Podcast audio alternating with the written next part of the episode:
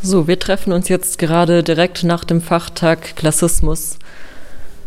Was hat der Fachtag für dich bedeutet? Was würdest du sagen, wie er gelaufen ist? Ich fand den Fachtag sehr gut. Also zum einen war er toll organisiert. Das ist gerade, wenn man Referent ist, immer sehr angenehm, wenn man ankommt und alles funktioniert und man wird willkommen geheißen.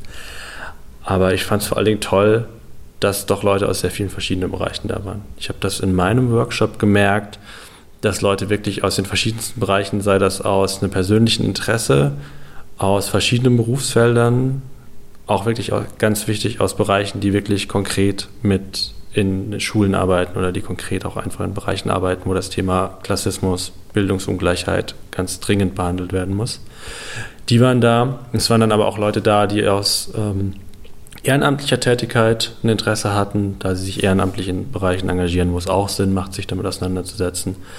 Also ich würde sagen, der Fachtag hat doch ein relativ breit gestreutes Publikum erreicht und das fand ich sehr toll. Also es freut mich auch immer, wenn ich dann als Referent da bin und merke, es sind nicht eh nur die Leute da, die quasi eh schon vielleicht irgendwas studiert haben, wo man das gelernt hat und jetzt nochmal drüber reden möchten, sondern Leute, die sagen, ich brauche das für meine Praxis. Die waren da und das fand ich das Wichtigste. Was bewegt dich denn an dem Thema, beziehungsweise wie bist du zu der Auseinandersetzung mit Klassismus gekommen und vor allem auch dazu, heute den Workshop dann zu geben?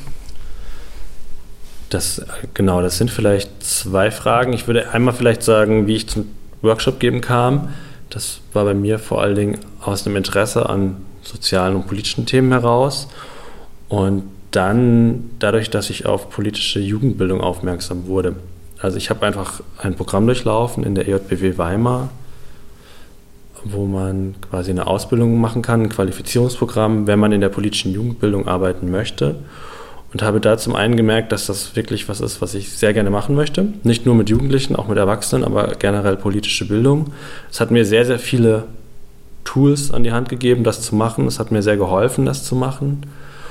Und zum anderen habe ich aber auch gemerkt, dass gerade so Themen wie Klasse, Armut, Reichtum noch unterrepräsentiert sind, würde ich sagen, in dem Bereich. Es ändert sich gerade, also dieser Fachtag ist auch ein gutes Beispiel dafür, dass sich das ändert.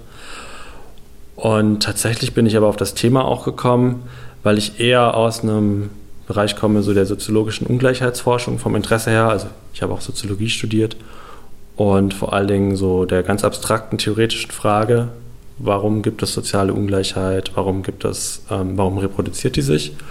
Und ich sehe hier halt eine sehr gute Chance, an so einer ja, Schnittstelle zwischen Praxis und Theorie sich mit dem Thema auseinanderzusetzen. Genau. Und vielleicht Klassismus, es ist momentan ein Trendthema, muss man schon auch sagen. Also es ist gut, dass dieses Thema mehr, mehr ähm, in den Fokus kommt. Aber es ist auch ein bisschen ein Trendthema und ich sehe da eine große Chance, mit diesem Begriff auch so generelle Fragen zu sozialer Ungleichheit, zu Armut, zu Reichtum, zu in was für einer Art von Gesellschaft wollen wir eigentlich leben, zu stellen.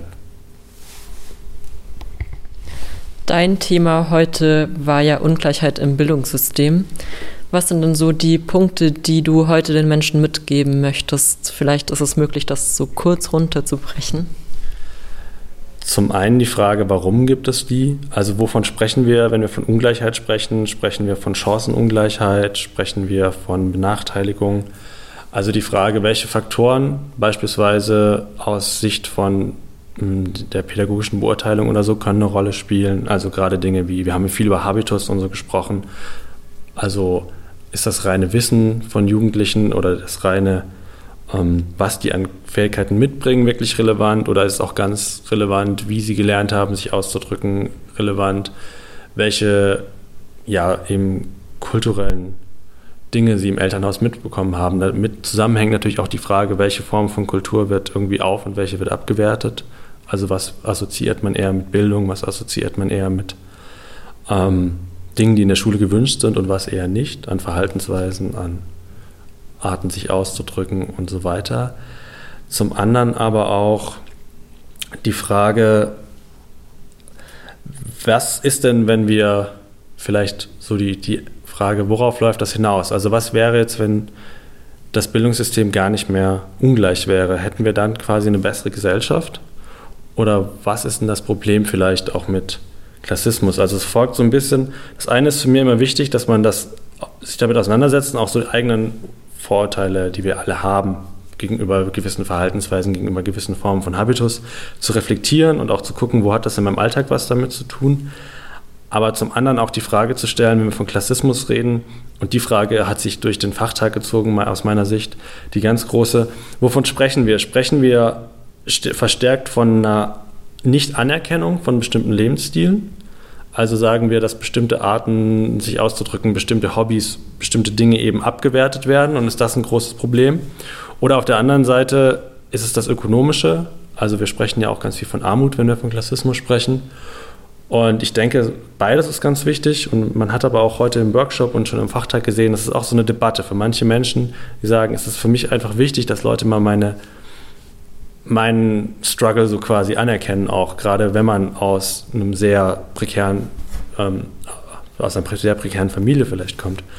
Andererseits aber auch zu sagen, wir erleben gesellschaftlich oft, dass Debatten eher kulturalisiert werden. Also dass es auch ein Interesse daran gibt, ökonomische Fragen auszublenden, dass es ein politisches Interesse, ein mediales Interesse gibt, ökonomische Fragen eher nicht so stark zu besprechen und stärker kulturelle.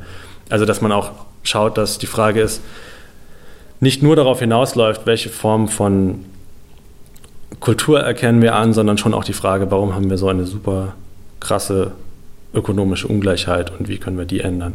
Also dass man auch dieses ökonomische und kulturelle nicht gegeneinander ausspielt, sondern sieht, dass beides zusammengehört.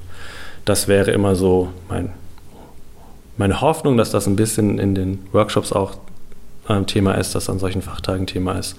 Und ich habe auch gemerkt, dass das für die Leute, die heute hier waren, eine von vielen äh, wichtigen Fragen ist. Danke. Hast du noch irgendwas dem hinzuzufügen? Nein, ich denke, es ist sehr wichtig, dass man sich in solchen Debatten eben nicht zu stark polarisieren lässt und auch darauf achtet, dass man bestimmte Formen von Debatten gegeneinander ausspielen. Das erlebt man ganz häufig, wenn Leute dann sagen, ja, Klassismus, das ist jetzt nur eine weitere Diskriminierungsdebatte, wir müssen aber eigentlich mal über Klasse und Kapital und so weiter sprechen. Diese Leute haben völlig recht. Sie haben aber gleichzeitig haben wir aber das Problem, dass das eine das andere nicht ausschließen sollte. Also Diskriminierungserfahrungen sollten das Sprechen über Diskriminierungserfahrungen sollte nicht ausschließen, dass man darüber spricht, was ist denn bei Klassismus die Grundlage. Das Problem ist ja nicht, dass arme Menschen diskriminiert werden, das Problem ist, dass arme Menschen arm sind. Aber dass man gleichzeitig das eben auch nicht gegen andere Dinge ausspielt, wie man das politisch häufig hat, dann zu sagen, naja, wir sollten nicht mehr so viel über Gender und Rassismus sprechen, weil da verlieren wir ja den ehrlichen Arbeiter oder sonstige Dinge, sondern dass man sieht, dass diese Dinge zusammenhängen und dass man da sich vielleicht in der Debatte nicht ähm, auf solche Sachen einlässt, sondern sich eher anschaut, was sind die Gemeinsamkeiten und was kann man vielleicht gemeinsam auch dagegen tun.